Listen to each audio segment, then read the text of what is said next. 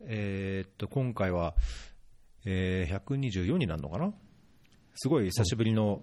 登場になりますね。1年半ぶり ?1 年半ぶりぐらいですね。そうですね。はい。はい、目黒さんです。よろしくお願いします。よろしくお願いいたします。えっと、ちょうど前回出た時に、えー動物園、水族館の調査始めますっていうようなお話だったような気がするんですけど、それが確か北日本の時で、えーそうですねっと最終的には日本全国やり終えてということで、はい。いやそうですすごいお疲れ様でしたね。あありがとうございます。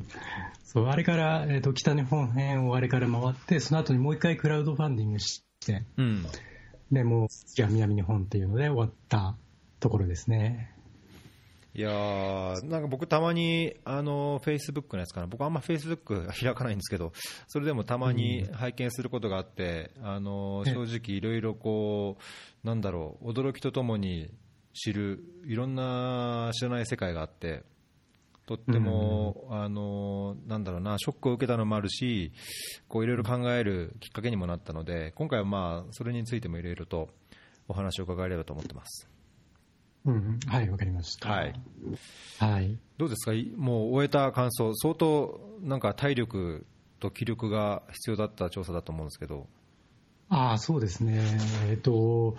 まあ、基本、もう車の中で寝るのがほとんどだったんですよね。もう車の中に布団を積んで、で、そこで寝ながら、こう、毎日調査を続けると。で、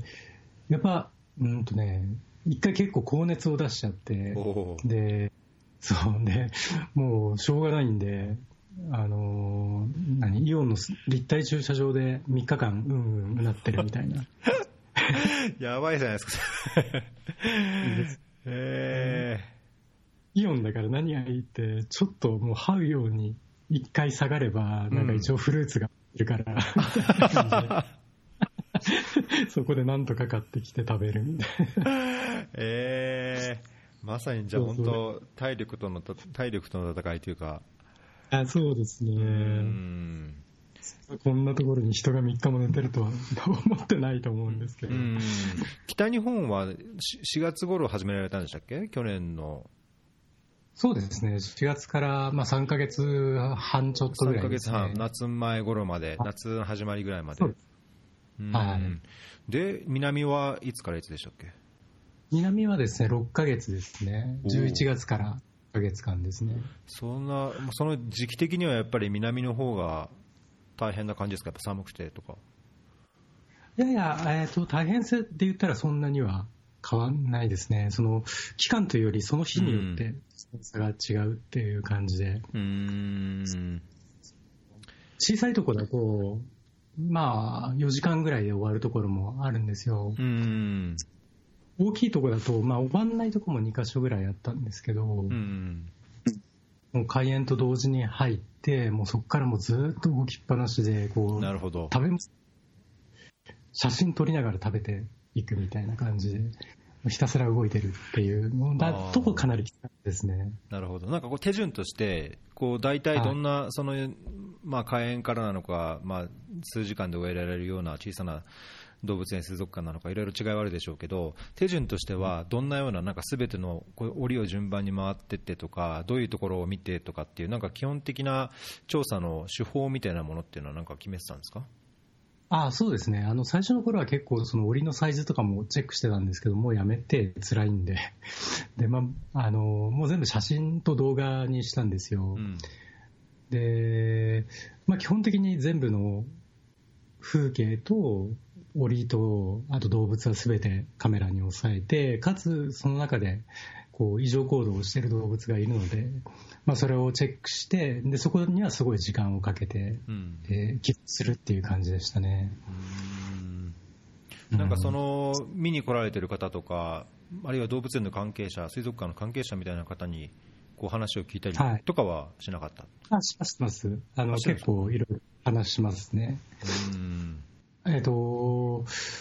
まあ、例えば、その、あんまりその最後まで穏やかに過ごしたいので、あの、あんまりひどいのがあっても、その、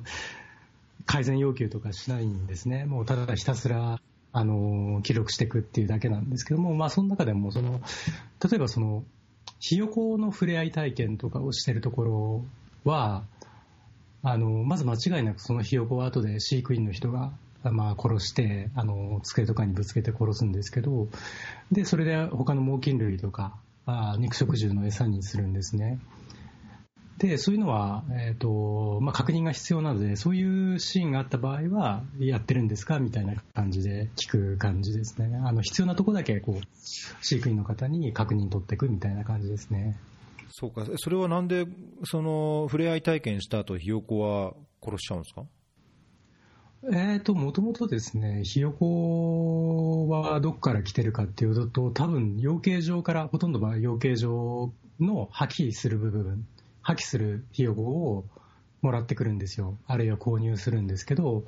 まあ、稀にその動物園で繁殖させてる場合もあるんですけども、まあ、大抵は養鶏場からもらってくると、でなんで破棄するひよこがいるかっていうと、その細鶏卵あの、卵を取る場合って、オスはいらないんですよね、あのゴミでしかないんですよ。なので、普通はそのまあ、男の子が生まれると、それをまあ生きたままこうシュレッダーにかけたりとか、ゴミ袋に入れてどっか行って殺したりとかして、こう、何？ドッグフードだったりとか、あ有機肥料だったりとか、そういうものになっていくんですよね。で、そうじゃなくてその一部をもらって動物の餌にするっていうことをやってるんですよね。それはあの園内リサイクルって呼ばれてるんですけど、なるほど。あの今の話からも 多分いろいろ実際は知られていないなんだろうあの動物園の裏側というか、まあ、実態っていうのかな、うん、まあねまあ、全てが悪いわけじゃないっていう人もいるかもしれないですけど、まあ、中にはそう知られてはあんまりこう知られると嬉しくないようなことも、まあ、あるのかなっていうのは想像できるんですけども、ちょっとまず最初にこう立ち返って、なぜ動物園とか水族館、まあ、これが問題だっていう認識を持って、なぜ調査をされる、さまあ、しようと思ったのかっていうところからまずお伺いできればと思うんですけど。そうですねあの私の場合、動物が置かれている現状を知って、でそこからこうまあ、畜産とか動物園水族館とかすべてのその動物を使っている産業、まあ、動物産業っていうんですけども、まあ、その中でその動物園水族館のことも、えーとまあ、当然のようにこう、えー、勉強していくんですよね。うん、で日本の場合そのあんまりですね、その動物園水族館の映像を記録したっていうのがそんなになくて、大抵その啓発する場合も海外の動物園水族館の映像を使ってみんな啓発してたんですよ。で、それだと、やっぱりこう、あまりこう、実感として自分たちの課題だと、あまあ、問題だと思えないので、それをですね、その日本国内の映像をきっちり現状を調べていく必要があるなと思って、あの、動物園水族館を、の調査をしようと思ったんです。で、けどね、実際はですね、あの、自分でもこんなにひどいのかと思うぐらいひどかったですね。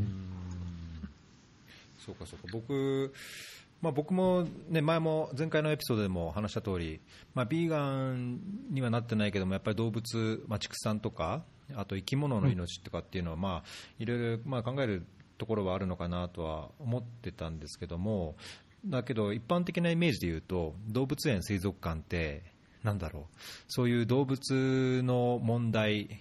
以上に、まあ、むしろこう家族の憩いの場みたいなイメージがやっぱ社会的、一般的にはあると思うんですが、なんか、あのなんかその、そういう、まあ、僕も子供連れて水族館行って、そのまさにそのイルカショーとか、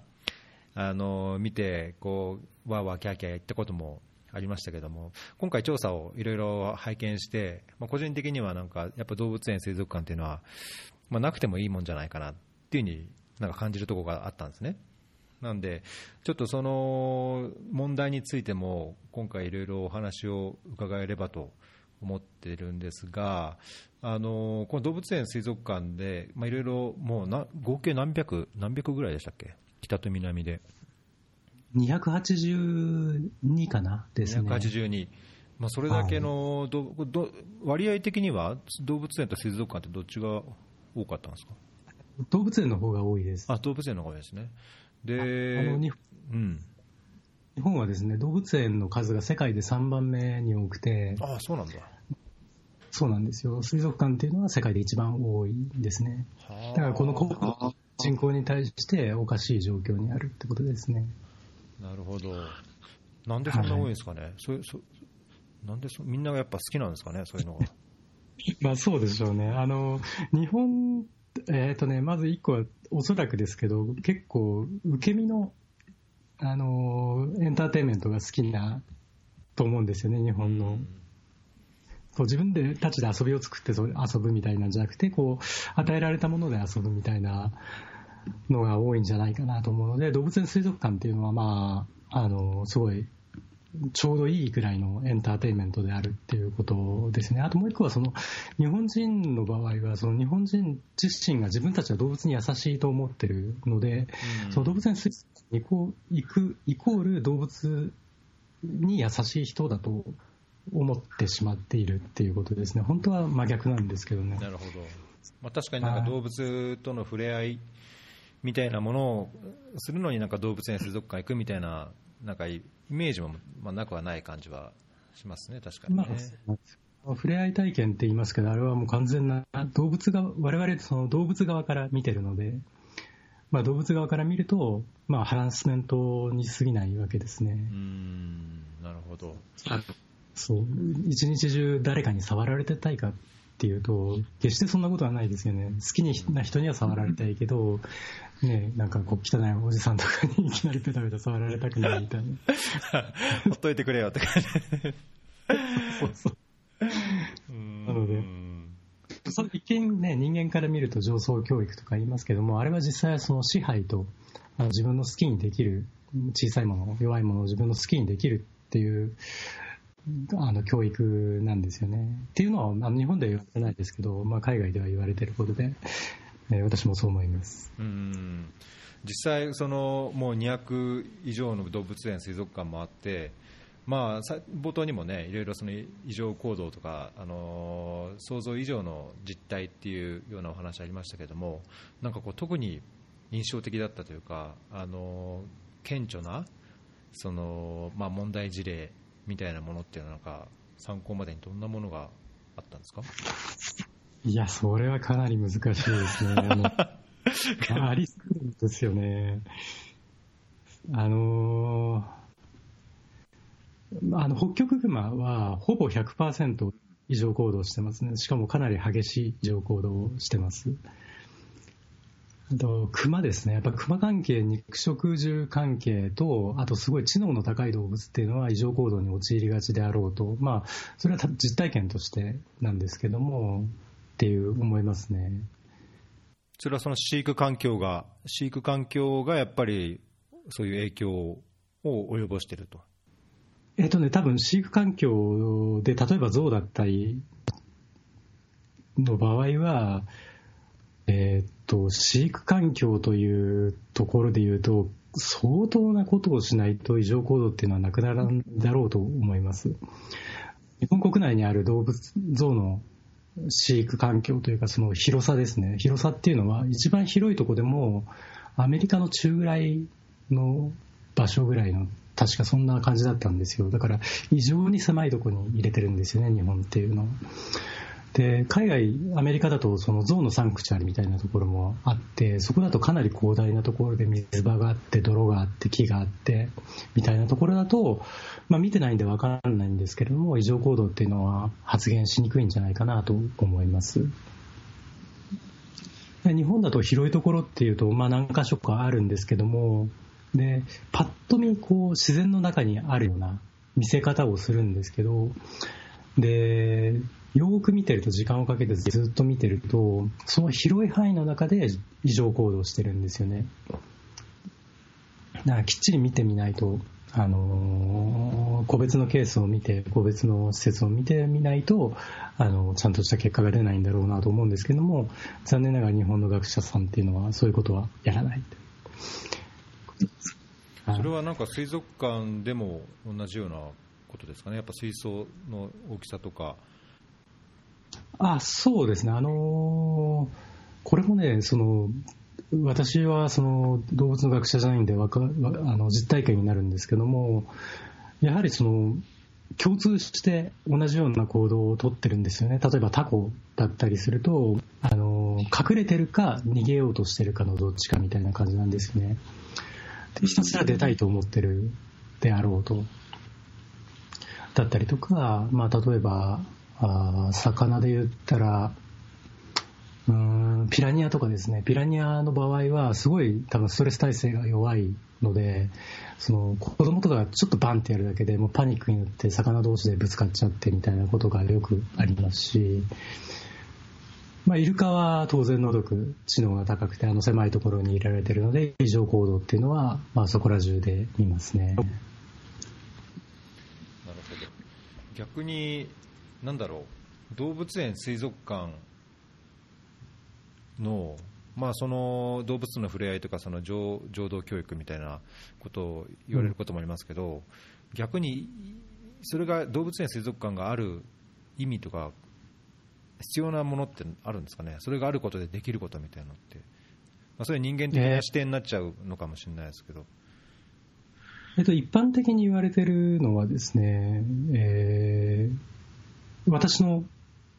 考えではなく、動物園水族館業界だったり、一般社会の考えとして言われてる、まあ、4つの役割があると。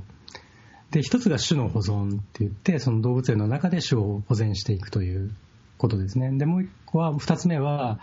教育と環境教育ですね。まあ、動物園と水族館という素材を使って子どもたちに教育していくと。で、3つ目は調査研究といって、えー、まあなんだ、えーと、ウミガメの放流の研究をしたりとか、そういうことですね。で、4つ目がレクリエーションって言って、あの、まあ、一般的に家族で楽しみに行くと。まあ、この4つの役割があるとされています。まあ、とはいえ、じゃあその動物の置かれている環境からすると、まあ、必ずしもそれすべてが、えーまあ、肯定できるものではないんじゃないかというところですかね。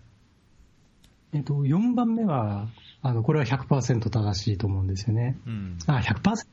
まあ、動物園水族館に行って気分悪くなる人もまあいっぱいいるので、そういう人にとってはレクリエーションにはならないんですけども、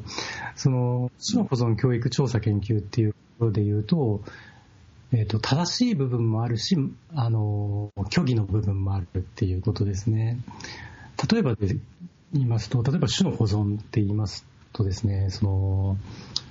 例えば小さい鳥だったりとかは、日本で増やして、で、現地に戻して、そこで自然に戻すってことをやってるんですけども、っていう、で、一般的に種の保存ってそういうイメージじゃないですか。その一回、あの、持って増やして自然に返す。けど、例えばですね、えっ、と、ゴリラだったりとか、えー、まあ、イルカだったりとか、北極熊だったりっていうのは、あれはそもそも自然に返す気は全くないですね。あの、動物園の中で種の保存をするっていうことです。動物園にとってとか水族館にとって動物っていうのはあの資産なわけですよね資産に計上されるんですよ要は商材なわけですねだから種の保存っていうと確かにそうであるんですけども実際はその商材をいかにキープしていくかっていうことなんですね。で特にその人気がある動物っていうのは繁殖しにくいですし、あのあのそういった意味で繁殖にはものすごい力とコストをかけるっていうことをやっています。あとなんかその教育環境教育とか、うん、まあそのね、家族で行った場合、ほら、これが象だよ、まあ、僕も ちっちゃい子供ちっちゃい時やりましたけど、動物一緒に見に行ったりとか、水族館でこういろいろ見たりすることで、何かやっぱりその教育的なこうベネフィットみたいなものはあると考えられるんですかね？えっとまあ、実際はあるでしょうね、例えば本物の像を見るのと、そのホログラフィックの像を見るのはまあ全然違うわけですよね。そういった意味ではその実際の像を見るっていう経験っていうのは確かに得られるものだと思います。ただしかし、そのじゃあそれをどう像は望んでるのかと、その人間が、まあ、これも本当は研究していただきたいというか、今度やろうかなと思ってるんですけども、実際、象の前だったり動物の前で、多分滞在平均時間って多分1分とかそんなもんだと思うんですね、お客さん。で、ただ、その1分だけのために、その像をですね、たった一人で50何年間も狭いところに閉じ込めていいのかっていうとこですね。で、まあ私としては、その動物の解放を目指してますし、その、アニマリズムっていう考え方があってですね、まだこれ全然一般的じゃないんですけど、辞書で引いても出てこなくてですね、一部の人が言ってるんですけども、そのアニマリズムっていう思想があって、それを体現してる人たちがアニマリストっていうんですけども、その、これまで人間っていうのは、その人間のためだけに経済システムを作り、法律を作り、社会を作り、地球をから、まあ、いろんな資源だったりを収奪してきたと。で、その結果として今があるっていう風なのが現実じゃないですか。うん、うん、それに対して、その、アニマリズムっていう考え方は、人間は動物であると。で、動物である人間と他の動物との間に、その、価値だったりとか、尊厳だったりという部分で、明確な、その人間だけが優越しているという明確な根拠っていうのは、その、実はないと。まあ、知性だったりとか、その言語運用能力だったりとかっていうのはあるけれども、じゃあ、その知性が高い、言語運用能力が高いものの方が存在として価値が高いのかっていうと、そんなことはないですよね。そういった意味で、えっ、ー、と、全く同じ尊厳があると。でそういった上で、じゃあその動物全体がこう地球で生きていける、それぞれの尊厳を、個々の尊厳を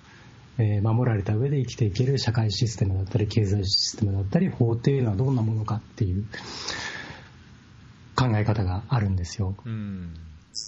で実際そのオランダだったりとかではもう政党ができてるんですね。アニマリストたちの。で国会議員とかも出てるんですよ。でヨーロッパには基本的にアニマリストの政党はあってアメリカにもちょっとあるですね、まあ、まだ力は弱いんです。で日本には当然ないんですよね。でその多分おそらくですね、その環境問題って1980年代ぐらいからこう広がってきて、そこから緑の党だったりとか、あまあいろんな環境運動が出てきたと。けど、それってのはその段階で必要だったことで、で、結果、そこの運動があったとしても、うまくいかなかったと。で、その次の運動がアニマリストの運動じゃないのかなと、もうこれ完全な私の思いですけれども、まあそう思っててですね、あの、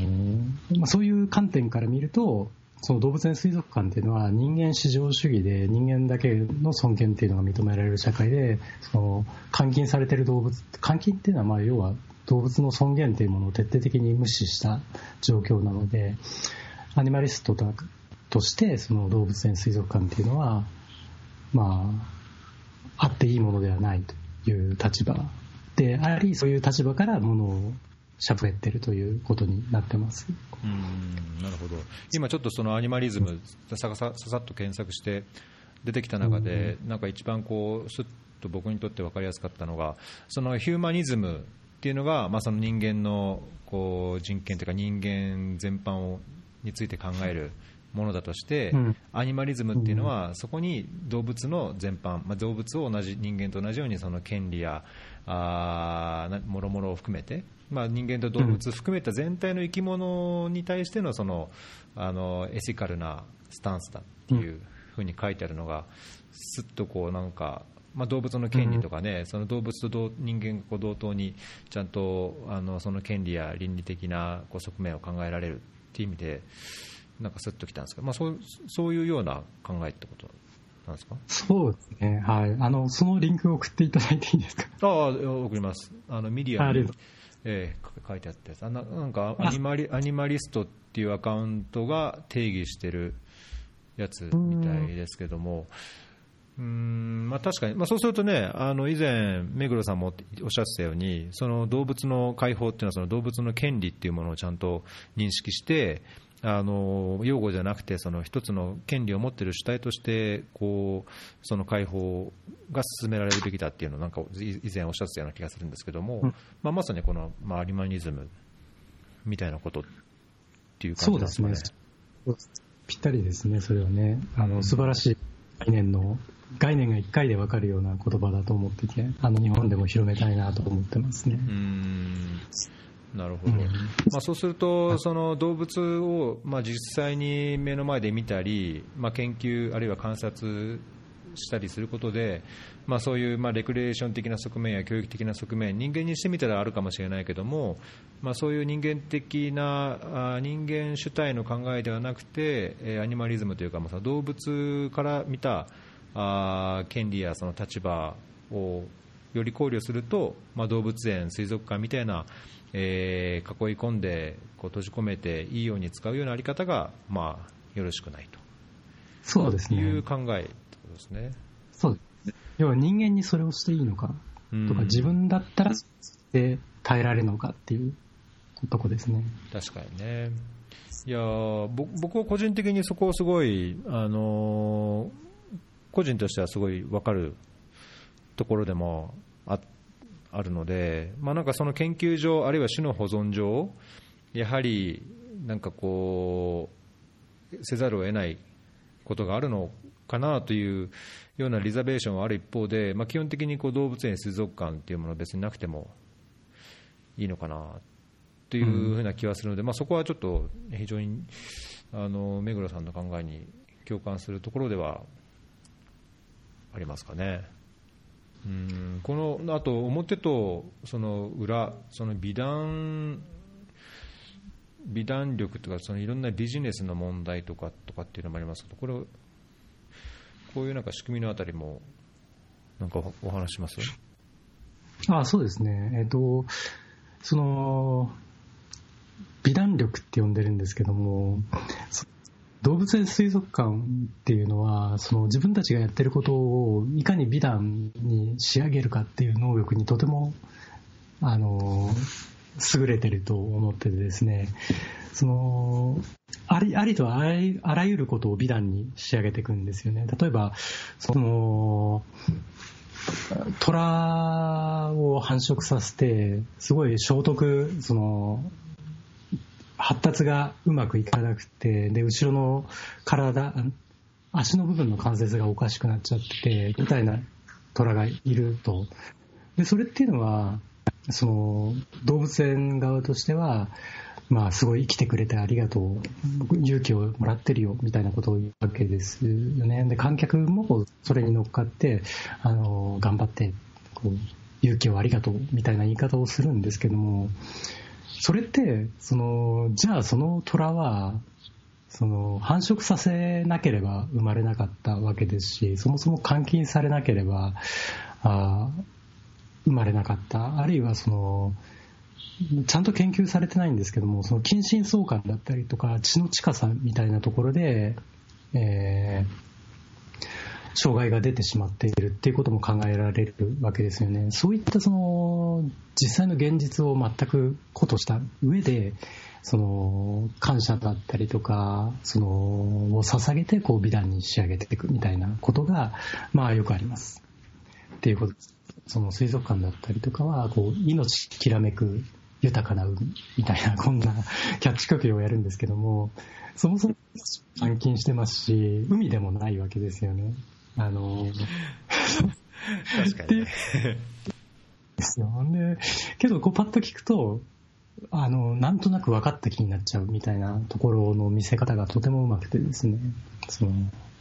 けど実際は裏の顔としては、例えば、その、イルカだったり、アザラシとかだったりとかを、まあ、捕まえてきて、で、狭いところに閉じ込めて、で、まあ、抗生物質だったりとか、えー、ビタミン剤だったりとか、いろんな薬だったりとか、あとプールには塩素だったり、ジアン塩素酸ナトリウムがいっぱい入ってたりするようなひどい環境で一生を生きさせるわけですよね。それをこうきらめく豊かな海みたいな感じでこうプレゼンしていくというやり方をします。それがまあビジネスモデル、動物園水族館のまあビジネスモデルになってるってことですか？そうですね、あの要はですね、うんと、観客にまで見えてる範囲があるわけですよ。でっていうのを動物園水族館が見せたいところを観客は見てるわけです。あの需要と供給が成り立ってるんですよね。動物園水族館はいいとこだけを見せたい。観客はいいとこだけを見たい。ですけども、我々みたいな、その、ちゃんと裏側まで知った人、実際じゃあその動物がどこから来たのか、どうどうやって処分されていくのかみたいなところまで知ってる人からすると、えっ、ー、と、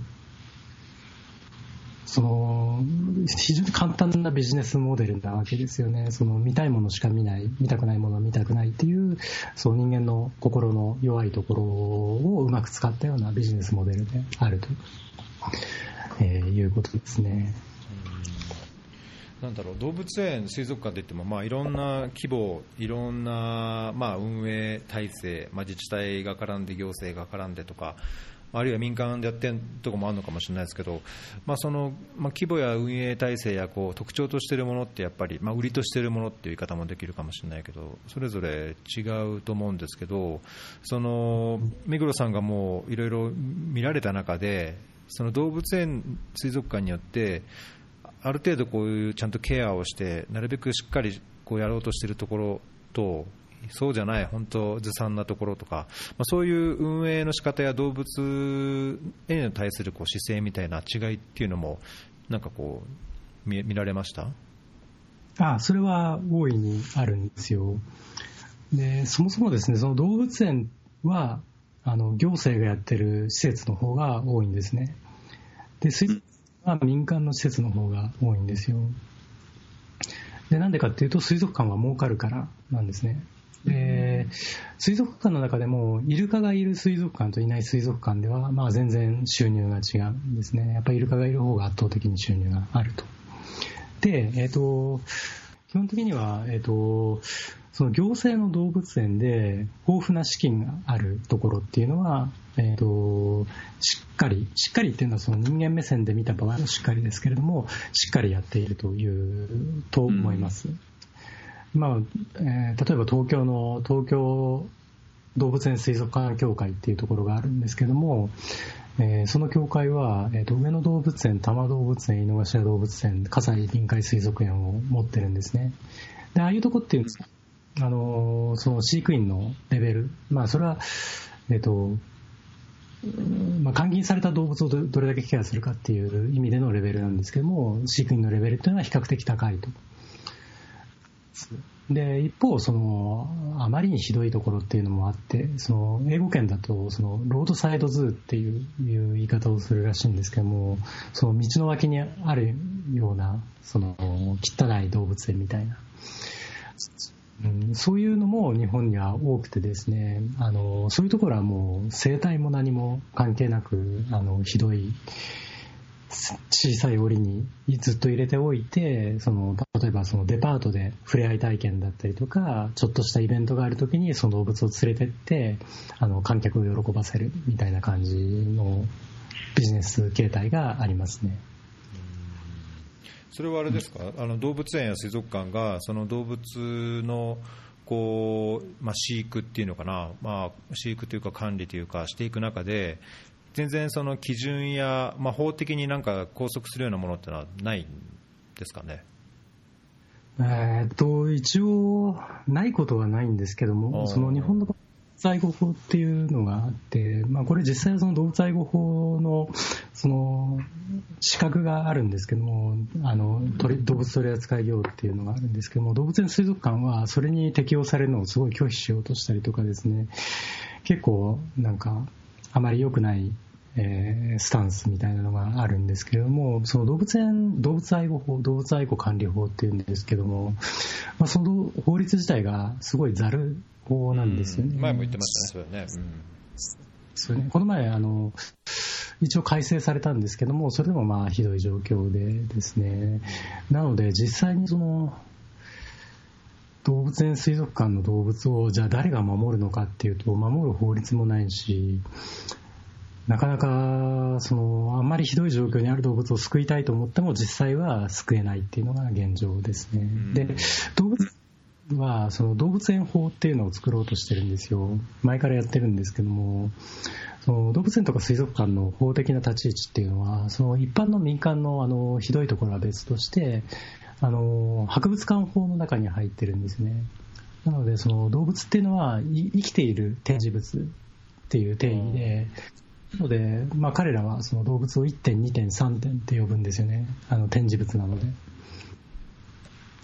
まあ、そうがあるんですけども、動物園は、えーと、自分たちの法律を作りたいということで、動物園法っていうのを作ろうとしているところですね。なる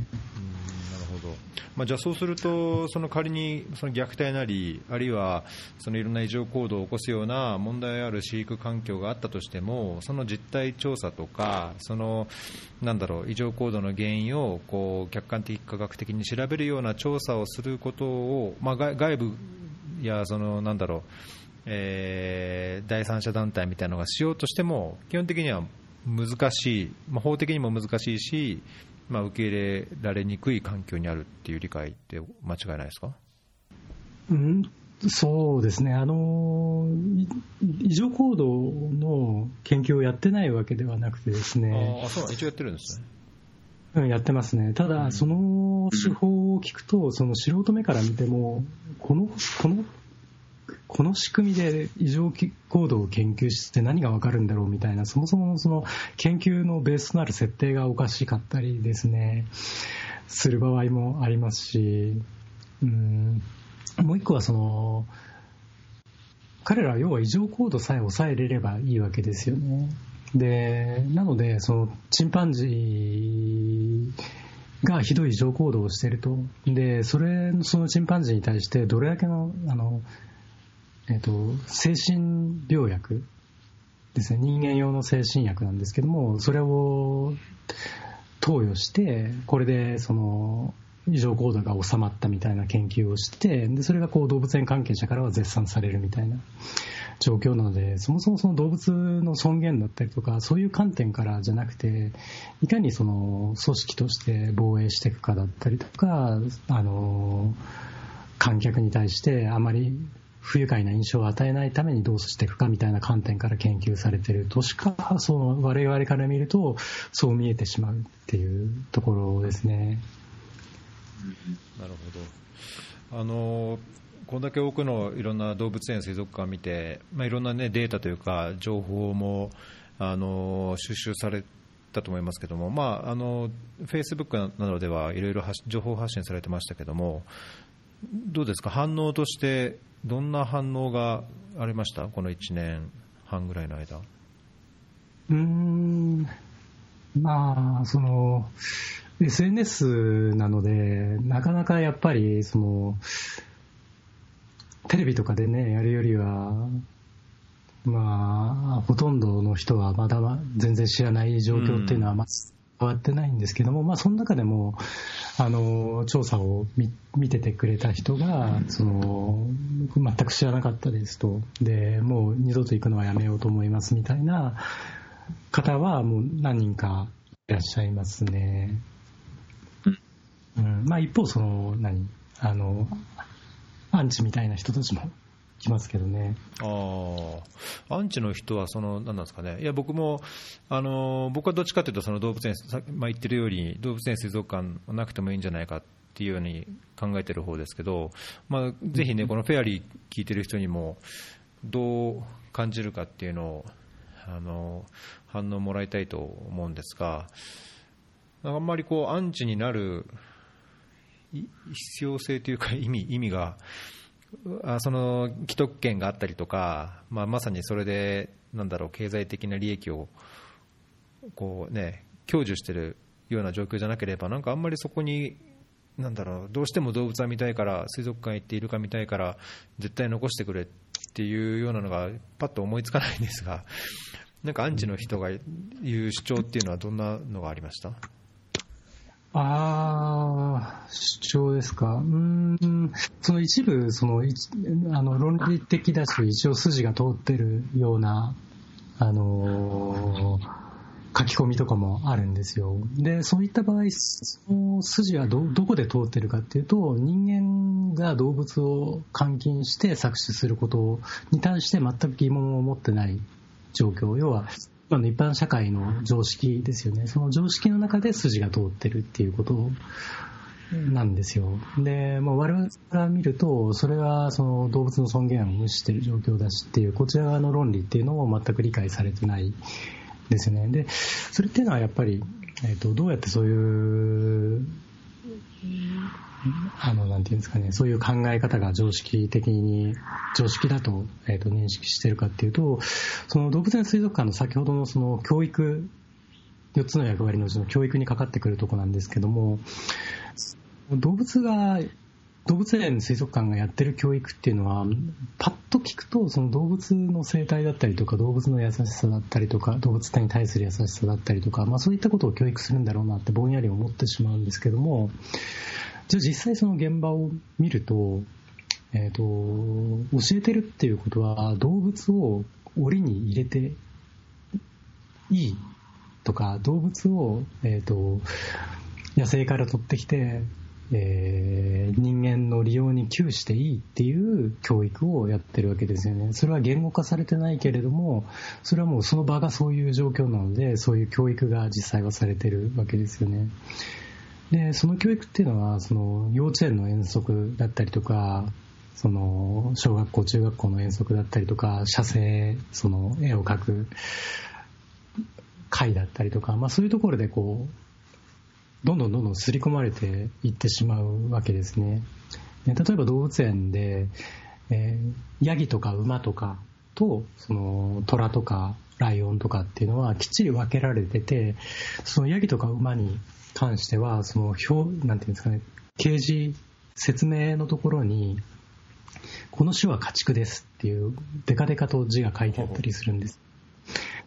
そう そういう教育をしてるわけですよね。なので、その、そういうことが、その、まあ日本の場合ね、幼稚園っていうのは、幼稚園、保育園は動物園に行くわけですよ、水族館にもね。で、そこでその動物を見て、その優しい飼育員さんにいろいろ説明されて、こう、イルカトレーナーを目指しちゃったりとかしていくわけですよね。まあそういう人は、にとっては、その動物園水族館っていうのは大切な思い出なわけですね。で、我々はその大切な思い出は、いや、それはそもそも違うっていうことを言ってるわけですよ。だからすごい、こう、アイデンティティを汚されたような、こう、破壊されるようなあ思いを抱くんだろうなと思って、なので、こう、アンチになっていくんじゃないかなということも、えー、考えています。なるほど。まあなんかいろんなね、ねうん、あ、どうぞどうぞ。あ、すいません。もう一個はですね、あと、えっ、ー、と、残虐なやつっていうのはやっぱりいるわけですよ。その動物園水族館に行く人でも、お客さんとしてですか？そうです、はい。で、そういう人は、まあ、アンチになりやすいですね。例えば、その、うん、よく動物園とかにあるけど、客に対しての掲示っていうのがあるわけですよね。例えば、その、うん、何？こう、からかわないでくださいだったりとか、っていう、ってことは、それだけからかう人がいるわけですよ。例えば、はいその人工保育された猿っていうのは自分のこと人間に近いと思ってるわけですよね。で、他の猿っていうのはなんか違うもんだと思ってるぐらいになっちゃってるんですよ。だから自分がその檻の中にいて人間と違うとこにいるのはすごいストレスなわけですし悲しいわけですよね。で、そういうところで、その、いろんな人間に対して近寄ってくるような行動をすると、観客としては面白いからからかったりしちゃうわけですよね。だったりとか、例えばその、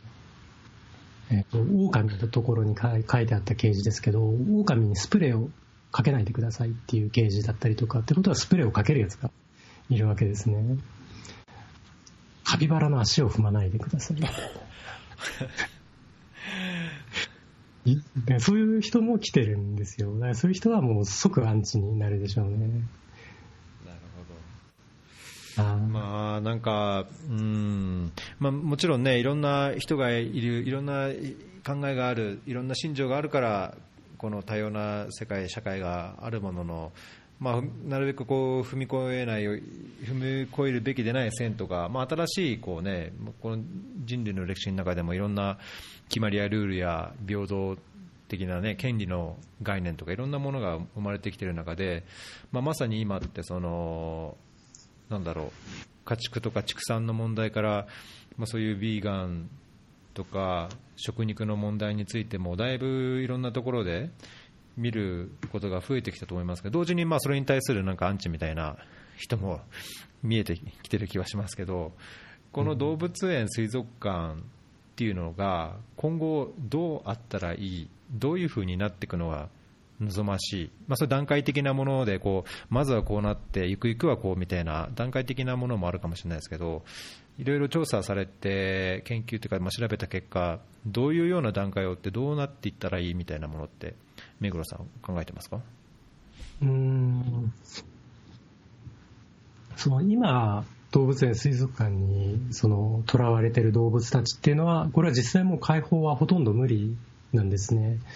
そのイルカだったりすると、まあ、捕まって早い段階ではいいんですけど、あの、解放できるんですけど、こう長くなってしまうと、そのエコロケーションって、その、超音波を発して、その物を確かめたりとか、魚を捕まえたりとかって、エコロケーションの機能自体がもう劣化しちゃうんですよ。で、そういったその機能を復活させたりとか、あの、まあ、象とかもそうですね、自分でどう行動していいかわかんない。そもそも群れから引き離してるものだから、パッて離したところで、まあ、生きていけないんですよね。で、繁殖個体だったらなおさらもうか絶対生きていけないわけですよ。なので、今いる動物たちっていうのは解放できないですね。で、まあ、将来的には私はその畜産にしろ全ての動物産業はそうなんですけども未来の解放と言っててですね現在いる動物たちというのは、まあ、実際は解放できない。これはもう残念ながらなんですけどもけど将来例えば動物園水族館に新しい動物を入れない。あるいはその牛だったりも人工受精させないとかで、そうすると、実際は本当は生まれる、生まれてひどい人生を送るはずだった動物たちが解放されるってことなんですね。なので、その未来の解放って言ってて、例えばその、畜産の牛とかだと、例えば乳牛だと5年で死んじゃうんですよ。それはもう、ひっきりなしに妊娠させられて乳を絞り取られて、で、まあ、ひどい環境なのですぐ死んじゃうんですね。本当は20年ぐらい生きるんですけど、で、そういう牛っていうのは、要は5年で死んでしまうってことは、5年間人工授精をしなければ、ほとんどの牛っていうのは実は消えるんですよ。これすごい話ですけども、今地球上どれだけ牛いるかわかんないですけども、たった5年人間が何もしなければ消えていく生き物なんですね。動物にしろ鶏もそうです。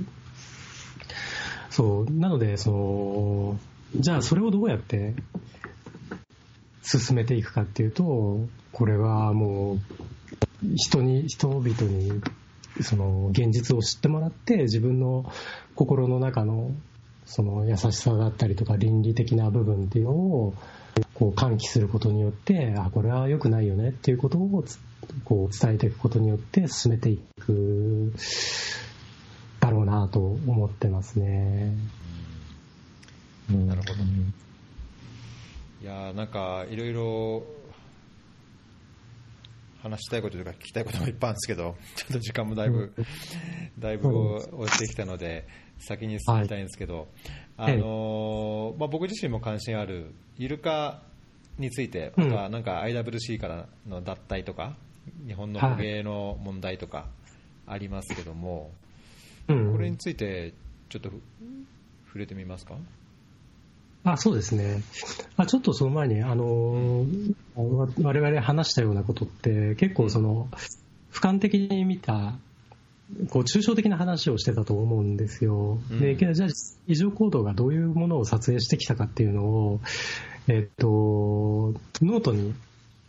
YouTube のリンクを貼らせていただいていいですか？はいはいはい、お願いします。うん、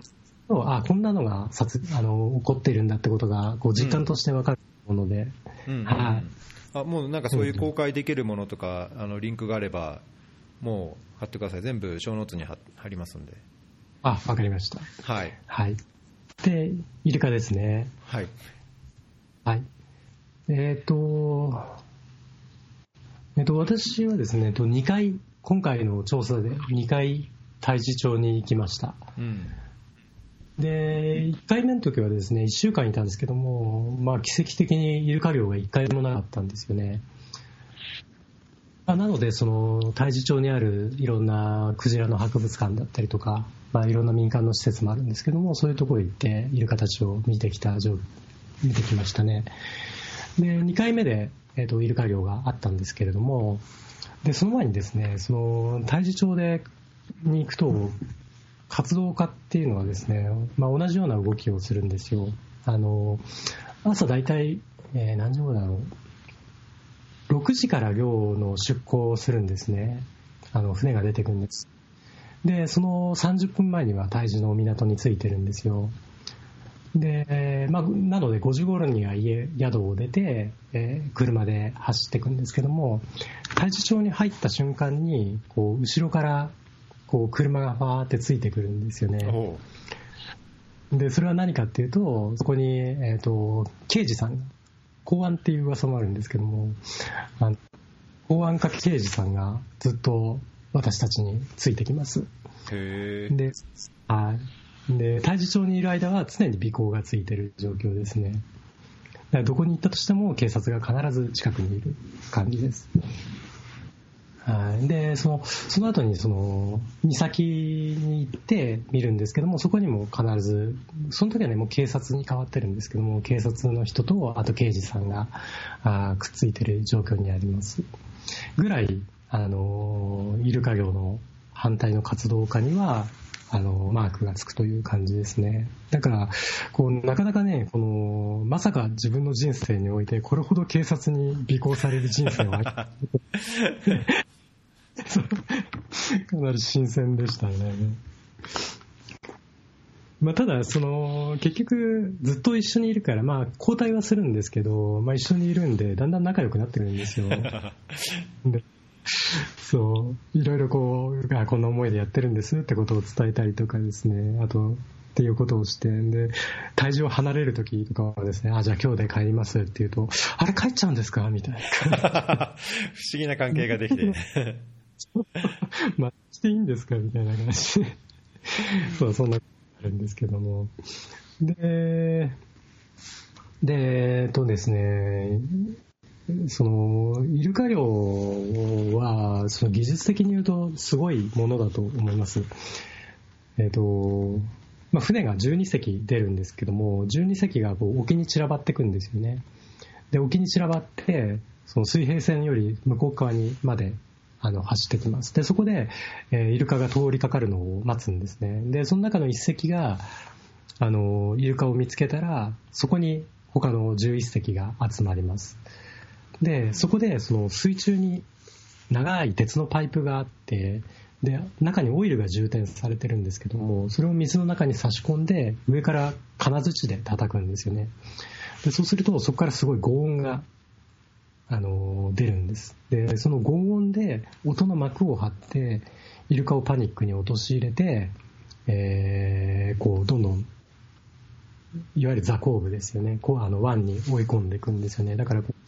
見てると、いや、これはすごい技術だなと、あの、イルカのことを考えなければ、あの、感心するような漁の仕方です。で、そうやって、その、追い込まれてくるんですけども、その、いわゆる映画出たら座工部っていうところは、前はですね、その、国道の脇の湾でやってたんですよ。で、そこがもう血みどろになってたんですけれども、で、今はそういう批判があったので、その湾のさらにもう一個、海側の小さい湾に、えー、変えて、なので今はその殺害シーンとか見れないんですね。で、上から一応撮れるんですけど、上からは今度タープみたいなのを貼ってて、撮影できないようになってるんですよ。で、えっと、昔はその座工部の国道側のところでは、そのイルカをとかクジラを捕まえてきて、で、それを観客の前でこう、殺すみたいな、そんなショーとかもやってたんですよ。古式芸法っていうんですか、なんていうんですかね。あの、クジラ漁を再現するみたいな感じで、クジラを実際に殺してたんですけども、それももう今の時代できないってことでやってなくてですね、っていうのがあります。で、昔はその首をガッと切って血抜きをしてたので、あの、水が赤、真っ赤になってたんですけども、今はそれもやってなくてですね、今はノルウェーの殺害方法を取り入れてて、で、それはですね、4、50センチのこの鉄の棒があって、で、一番端がこう槍みたいになってるんですね。で、それを、その、ふん、ふんじゃない、あの、イルカとかクジラの呼吸こう鼻の部分ですよね、背中のとあれのちょっと後ろに刺すんですよ。で、そこに脊髄があるから、それを切断するっていうことなんですけども、だから苦痛はないってことなんですけども、実際は刺した後もバタンバタンバタンバタン暴れてるんで、もう全然そんな倫理的な殺し方ではないんですけれども、で、一回刺して、抜いて、で、今度血が出ないようにそこにコルクを差し込むんですよね、傷口に。で、そうすると、こう血が出ないんですけれども、逆に言うと、そのイルカたちっていうのはその自分の血でこう溺れてるっていう話もあってですね、まあ、いずれにせよ血が出ないだけで非倫理的な殺害方法であるのは間違いないっていうことですね。いやまあその後部とかねいろいろ、まあ、だいぶ一時期世界的にもいろいろ太地町とかね日本のイルカ漁問題ありましたけどもまあ、最近、IWC 会だったりして商業捕鯨を再開してとかあ再開してとかっていう日本の動向もありますけども、なんかその中でいろいろ見られた中で、その動物園でのその水族館におけるイルカと、こういう日本でのイルカ漁と、なんかそういうなんかつながりっていうのを、まざまざとなんかご覧になった感じありますか、そうイルカを取って食べるだけじゃなくて、まあ、そこから動物園に送られて、まあ、それが商業化されてとか。うん、そうですね、あのー、イルカが追い込まれた後にそこに集まってくる人は、イルカ業種とあとイルカトレーナーと水族館関係者が来るんですよね。で、そのイルカトレーナーが、あ、この子いい、この子いいみたいな感じで、その水族館に売るイルカを選びます。で、そのイルカっていうのは女性のイルカで、おとなしくて従順な子を選んで、他のイルカっていうのはまあ殺すんですよね。だから、イルカトレーナーの人たちは、こう、イルカショーとか行くと、こう、イルカとの仲良さのアピールだったりとかをしますけれども、実際は知ってるんですよね。裏で何が行われているかっていうのを。でそういうのをやってるっていう。だから私はそのイルカショーとかシャチのショーとかもそうですけども、見て、そのトレーナーの笑顔を見てると、いや、この人たちはどうなってるんだろうって、もうつくづく思うような感じなんですよね。そのまあなので、その一般的に思われているイルカトレーナーのイメージと、まあ実態の、実際のイルカトレーナーっていうのはだいぶ、あのー、差がありますよってことですね。で、あともう一個、その、伊藤が今度イルカ漁を再開、イルカ漁っていうか、まああれは生態捕獲ですけれども、えっ、ー、と、した理由なんですけども、あれは、えっ、ー、と、まあ、国内に向けの販売っていうのもあります。で、国内販売っていうのは、えっ、ー、とね、大きく分けて、ジャザ、日本動物園水族館協会加盟の動物園水族館と非加盟の動物園水族館があるんですよ。うんえー、ジャザっていうのは、まあ、上野動物園とか、まあ、ああいうところが大体トップで、ですごい大きい大きくて歴史のある動物園水族館が入ってるんですけども、でそこにはもうイルカ漁、胎児のイルカ漁から取ったイルカっていうのはもう購入できなくなったんですよね、非、で、非加盟のところは、あの全然関係なく購入できるんですよ。で、例えば、えーと、新江ノ島水族館だったりとか、太地町のクジラの博物館だったりとか、ああいうところは非加盟なので、今でも太地町から購入できます。で、えっ、ー、と、もう一個、伊藤の話でちょっとこれ狙ってるのかなって思ったのは、そのあそこは殺害はしないわけですよね、うんうん、あの食べない。ってことは、あれは非倫理的とは言えないっていう判断をわざがしたら、日本国内のイルカの供給地となれるわけですよね。うん、あの胎児は殺す、そうそう、だからそれを狙ってるんじゃないかなってえっ、ー、と、一個思っているところですね。で、けどメインはですね、えっ、ー、と、中国です。で、中国が今。輸出してるってことですか？あ、めちゃくちゃ輸出してますね。で、すごいですね。あの、例えば、沖権堂とかは、えっ、ー、と、700万円とかで売れるんですよね。で、しかも、その、中国人のイルカトレーナーとかを大事では受け入れてて、研修とかもしてますし、で、中国は今水族館がもう大ブームなんですよ。もう建設中の水族館も山ほどありまして、で、イルカの需要がもういくらあってもいいぐらいの需要があるんですよね。うんなので、まあ、そこがメインで狙ってるところでしょうね。いあの、胎児にしろ、糸にしろ。いや多分それは水産庁が裏で、これ裏の話というか、これも予想ですよ、私の予想ですけども、まあ水産庁でやってるはずですね。えうんあの今ですね、日本にいるイルカっていうのは、ちょっと正確な数字が出ないんですけども、多分500何十です。で、アメリカが一番だったんですよ、600何十だったんですけども、えー、ともう近年あの、あっという間に中国が追い抜かして、もう800何十いますね。ーいやー、知らない世界ですね、そういうのも。そうですね。あの、で、ちなみにもうちょっと言いますと、そのイルカ、大樹町が伝統とか言ってますけども、実際に一番儲けがあるのは中国への輸出なんですよ。で、まあ中国じゃなくて、本当はウクライナだったり、ロシアとかだったりとか、まあいろんなところに売ってて、で、ウクライナの場合は、その、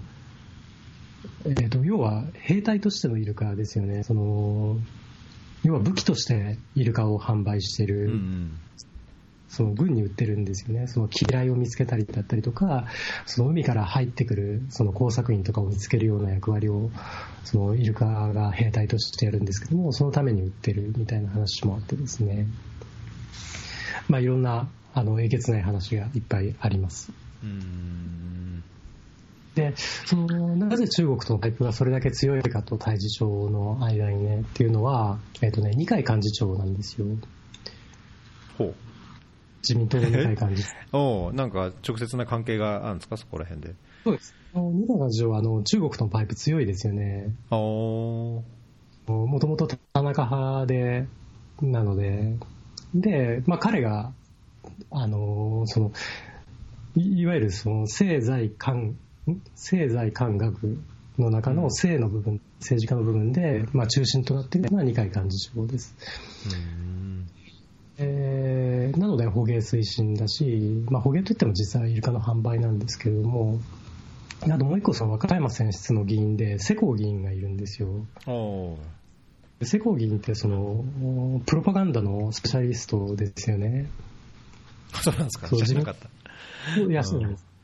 これカットするかどうかはともかく、その自民党のゲッペルスと言われてるぐらい、そのプロパガンダのプロっていう、その、揶揄されるぐらいですね。で、その方が、やっぱりその、おそらくですけども、そのイルカ業のプロパガンダに、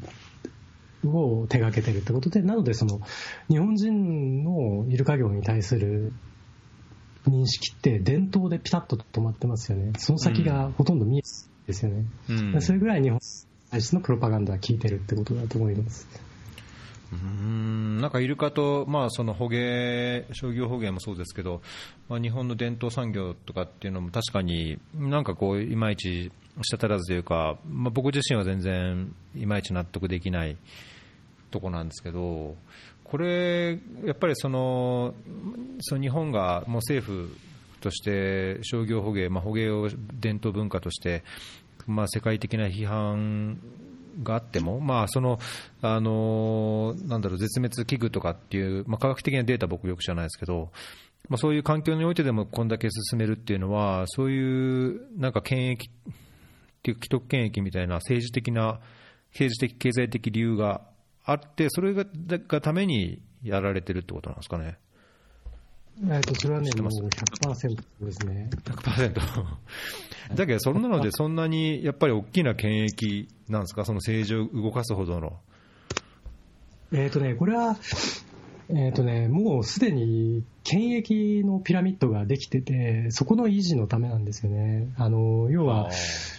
えっ、と、調査捕鯨って実際はあれは商業捕鯨ですよね。一応調査もしてるけど、実際はその日清丸って言って、その捕まえた瞬間冷凍保存できるような、あの、船を作って、で、要は、解体工場を、解体工場機能を搭載した船を作るわけですよ。それ調査と全く関係ないですよね。うんそれで日本に持ってきて、で、そこからもうす、あのー、卸、中卸、小売りみたいなもうルートができてるんですよ。で、で、そこっていうのは、その自民党のその方々と、あと水産庁、まあ、水産庁もこれもすごい組織なんですけども、あとその、まあ、今回の調査捕鯨にじゃないや、えっと、IWC の脱退に関して言うと、その下関も、あの、クジラ漁の基地なんですよね。で、下関っていうと山口県。で、山口県っていうと安倍首相なわけですよ。だからそこら辺の最も強いところが、あの、噛んでる案件なので、あの、どんな無理筋でも通していくっていう、えー、形になってますうんこれ商業捕鯨の場合でもその政府の補助金がこのクジラ漁捕鯨に関して使われるんですかね？なんかあいや、ちょっと私は分からないです。なんかその商業的にその既得権益だとしても、それが経済的にちゃんとペイして、ね、なんかされるもんであればあれですけど、まあ、僕自身、まあ、日本にいないからあれですけど、クジラの肉、まあ、イルカの肉なんかもちろんそうですけど、食べたことほとんどないし、まあ、小学校の給食で出たぐらいだし、それで食べたぐらいなんで、普段触れ触れたことも見たこともないし、そういうのが必要性さえもあるのかどうかも分かんないような人が多くいると思ってるんですけど、それでもちゃんとそういう既得権益がその自分の権益構造、権利構造を維持するだけのあれがあるってことなんですかね、政治の政治やその 補助金とかのこう手こ入れがなくても。いや、たまあ、補助金は多分、それちょっと、あの、うかつなことは言えない、ないで、言えないですけど、まあ、いずれどちらにしろ、その、えっと、補助金という形もあると思うんですけども、その、外郭団体、例えば水産庁の外郭団体として、その、ゲールが仕切ってたりとか、その下に共同船舶っていうところが船出してたりとか、その共同販売っていうところ売ってたりとか、そういう一連のですね、産業のもう構造があるんですよね。で、それはその政治家、産業、官僚、あの、学術、マスコミみたいな、そういうところでネットワークと利権の共有があってですね、そういうところが強固なので、そこを存続させるためには、まあ、なんとか、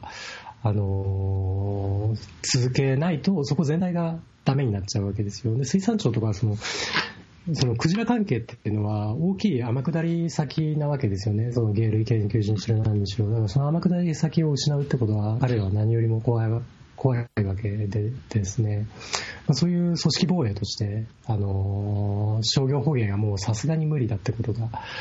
なので、あのーまあ、商業捕鯨じゃないや、あの調査捕鯨っていうのがまあ無理なので、まあ、IWC からだったりすることによって、えー、存続の道を探ったっていうところじゃないかなと思います。うん。なんかいろいろちょっと調べてみたいとこですね、これは。ここら辺はね、もうドロドロしすぎてて、もう。なんか畜産業界もそうだけど、日本の畜産もなんかそういうイメージありますけど、うん、なかなかドロドロ感がありますね。あの、今、調査捕鯨で許可されてる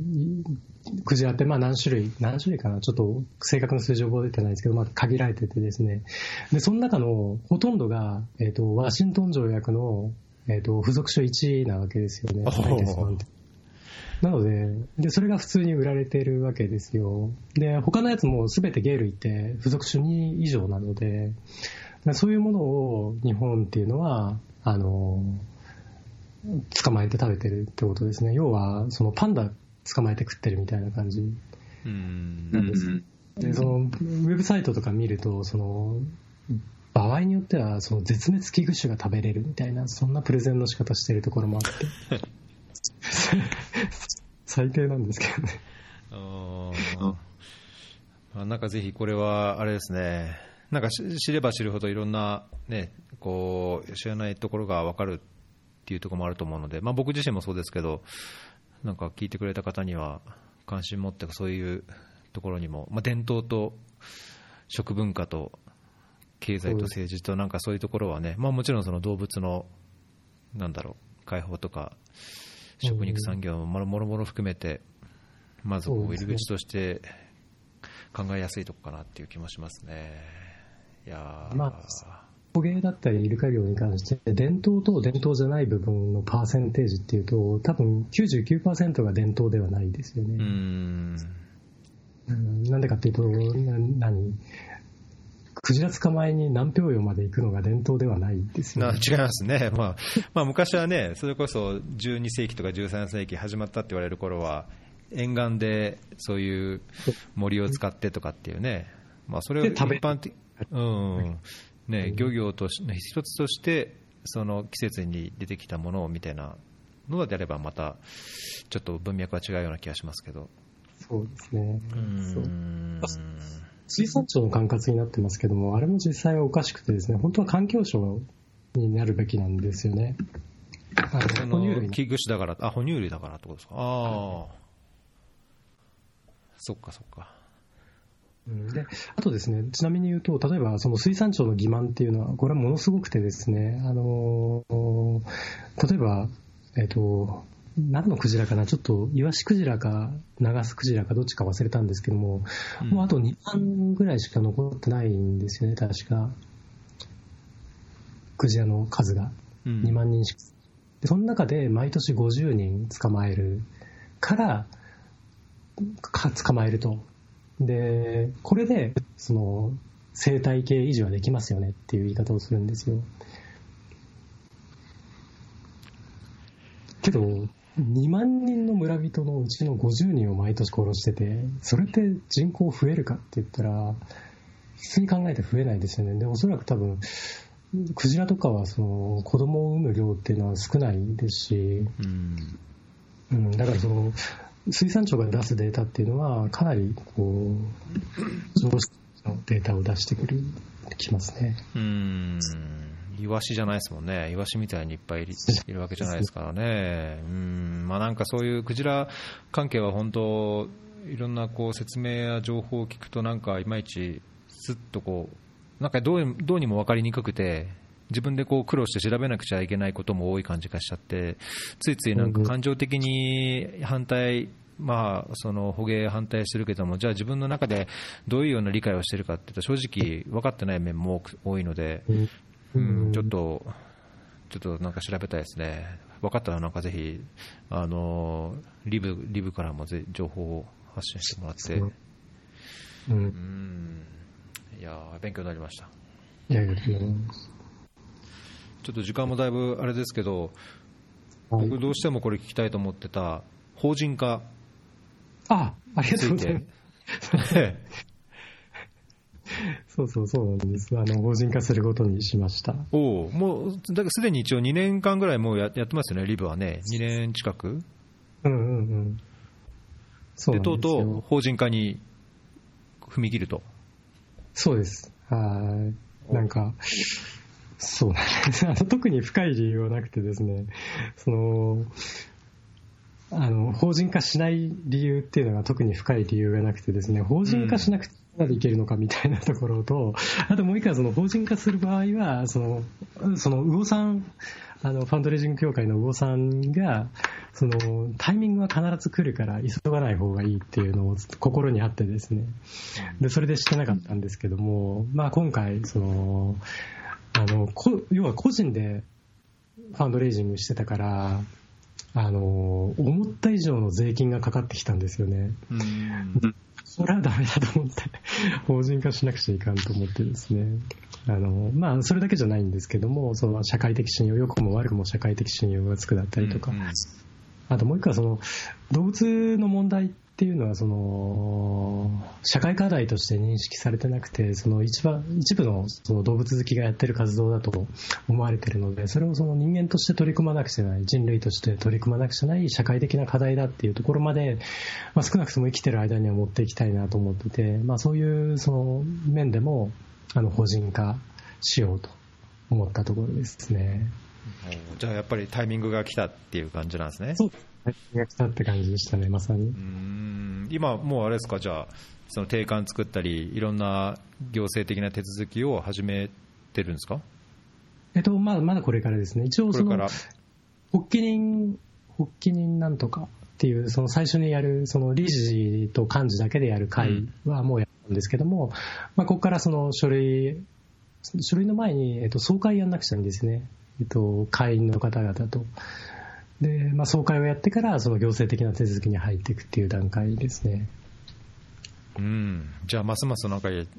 しそうですね。そうですね。そうなんです。えーまあ、だけどこれはね、一つの大きな一歩というか、これまでやってきたことを、ね、まあ、さらにこうしっかりと、これまでのものを基礎にして、さらにこうやっていくっていう意味では、いい方向に進んでいくことになるといいですね。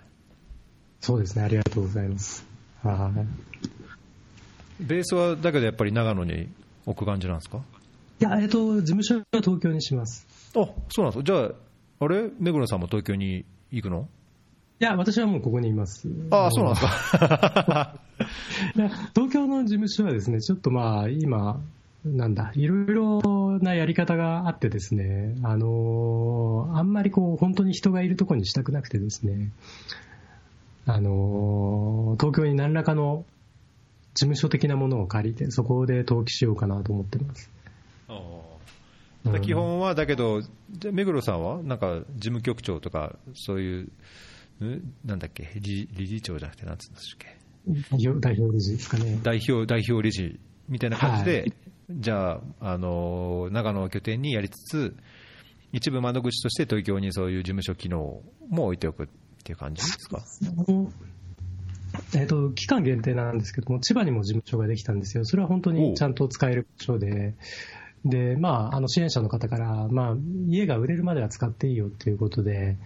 あのそこで仕事できるんですね、東京近くに行った場合は。なので、冬の間はそっちにいて、夏はこっちに来てみたいな感じで、やろうかなと思って。おなんかいいですね。そうなんだ。冬はは辛いんですよ。寒いって言ってましたもんね。寒いんですよ。夏は最高なんですよ。なので冬の間は千葉に住んで、っていうふうにしようかなと。お、いいですね。えー、じゃあぜひまた法人化してね、こういろいろ話も進んだり、新しい活動したりした時にも、また適宜こうタイミング見てアップデートフェアリーで。あ、はい、また何か面白いことをやりましたら、また共有させていただければと思います。なんか今やってるなんかプロジェクトというか、これは話せるあれですか、どれでした？今書いてる、書いてるもの。本本を書いてるっていうのは。あ、そうです。あは書いてますね。はい、それは大丈夫です。うん。なんかこう、日本国内において動物園を賛美するような本がいっぱいあるわけですよ、水族館もですけども。ただその動物園とか水族館に対して異議を唱えるような本っていうのは、私が知る限り、えっ、ー、と、一冊しかないですね。うんそれってすごい状況なわけですよ。それ外国の人に言うとびっくりされるんですけども、なんで？みたいな感じで。で、そういう本がまあ必要だと思って、特にもう一冊の本はですね、その動物園の消死っていう、その戦時猛獣処分、あの戦争の時に動物が逃げないように殺したっていう事件を扱ったもので、うん、その今のそう今の現状を書いてる、あるいは仕組みを書いてるような本っていうのがなくてですね、それはもう、あの、こう書こうと思って今準備をしているところですね。なので、これまでのその200以上の調査の結果もいろいろこう反映させた上で書籍化するっていう感じですか？そうです、そうです、そうです。はい。うん。いいですね。そうするとなんか一つの形になってまた調査とこういろんな集めたデータや情報がこうまとめられていい感じですね。うん、そうですね。そう。これを読めば、その、表と裏がわかるみたいな本にしようと思ってますね。うん。やっぱこう今こう、まあ、こんなひどいことがあったとか、ここでこんなひどいことがあったっていう、その、何？その場所場所だったりその、ピンポイントピンポイントでひどいってことはわかるんだけども、じゃあそれが全体としてどれぐらい起こってるのかだったりとか、じゃあなぜこういう構造があるのかだったりとか、じゃあそこにどうお金は流れてるのかとか、なんかそういうことを体系的に説明した本っていうのがなくてですね、それはこう、ね。うん、状況を把握するような本を作りたいなと思ってます。うん。なんかこれは勝手な一一なんだろうリスナーじゃないな。一ファンファンっていうほどの僕もファンなのかちょっと正直わかんないですけど。あの一読者候補の一人としてあれですけど、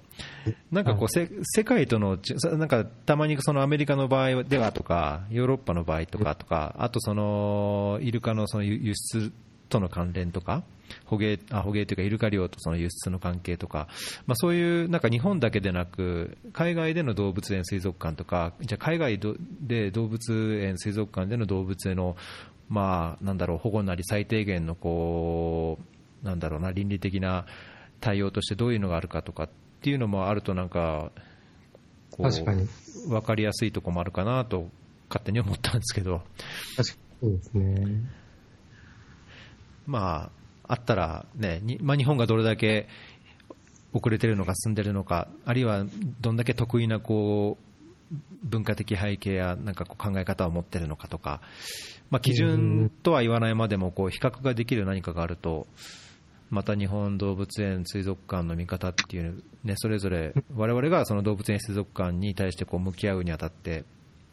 まあ、一つの物差しになるかなと勝手ながら。思った次第です。うん、ありがとうございます。はいうん。うん。本当は行ってみたいですけどね、向こうにもね。ねえうん。いや、だからこれは面白そうですね。いいですね。うん。うん。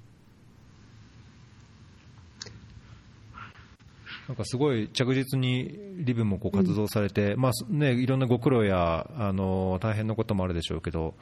いろいろ活動をこうどんどん展開されて、情報も発信されて、すごいこう、まあ、はから見見ると充実してるというか、まあ、それでもね、その解放っていう目的に向かって、まあ、まだまだっていう現実もあるのかもしれないですけど、こう、頑張られてる感じがすごい伝わってきて、うん。いいですね。そうですね、まあ、我々だけでなく、他の団体とか、まあ、個人であっても、やっぱ今年、まあ、去年もそうですけど、去年より今年はさらにその動物に関するん認識が広がったっていうのは、すごい、うん。そのビーガンのお店もやっぱ増えてますし、その何？ここういう活動に関わる人もか着実に増えていってますしね、そういう手応えはあの感じますね。うん、いいですね。うん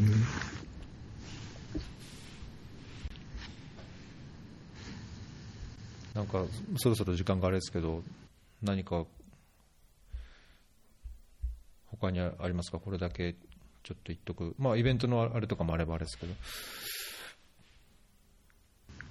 そうですね。いや、多分それ山ほどあるんで大丈夫。じゃあ、まあなんか、間空きすぎない程度に、またちょいちょい、ねえうんうんー話するようにしましょうん、ぜひぜひ。いう。はい。はい久しぶりにお話できてよかったです。や、こちらこそ。うんいやあの僕自身はやっぱり、あの今回の話、まあ、前回の2回のエピソードもそうですけど、あのなんだろう、し動物、まあ、例えばその、なんだ普段食べるご飯でね、お肉がどうとか、魚がどうとかっていうのは、もう本当誰もが日々接することなので、まあ、必ずしも僕自身としては、そのヴィーガンになることがこうすぐにこう目標というか、目的にはなってないので、そこまでのことは言えませんけど、ただこういう、ね、あの目黒さんの活動や考えっていうのは、一つのやっぱりあの価値として共感できるとこもあるし、なんかもう少しこうリスナーの方で、ね、反応をもらえればなと、まあ、それがいい反応、まあ、その共感する反応でもあれば、場合によってはその、いや、それはまあやっぱりね、その偽善だとか、なんかあのエクストリームだとかっていう人も実際いるとは思うんですが、まあ、なんかそういう忌憚のない意見をぜひぜひもらいながら、なんかやっぱフェアリーの目指すところって、そういういろんな情報や見方や考え方や立場をフェアにこう見て、まあ、より良いものをどうこうみんなで、まあ、社会というかね、環境というか、作れるのかっていう考えるきっかけになりたいっていう、やっぱりこうビジョンというかミッションがあるので、まあ、ぜひそのいろんなこう異なる意見と反応を、まあ、ツイッターが中心になっちゃうかもしれないですけど、もらえればなと思ってます。うん、ぜひぜひ。あと、はい仲間募集してますので。そうですね、共感する方いらっしゃれば。はい。だけど、だけど、フェイスブックは結構いっぱい反応があって、ね、だいぶこういろいろ輪が広がってる印象を持ちましたけど。あまあそうなんですが、その私たちやってるのってそのガイドの啓発活動とかじゃなくてですね、もっとなんだ地味で、その情報開示請求だったりとか、データ集めたりとか、表を作ったりとか、なんかそういう方が多いんですよね。うん、なのでそういうこう、そういうことができる人を求めてるんですよ。なかなかいない。やっぱりそう手を動かして、まあ、だけどそういうデータとかやっぱね、基礎になって、いろんなこう実証して、まあ、あるいは反論していくための基礎にもなるでしょうし、そうですね,、まあ、ね地味ではあるものの、やっぱデータとか、そういうの必要ですよね、エビデンスみたいなものはね。あとは潜入できる人ですね。おお、潜入はね、すごい求めてます。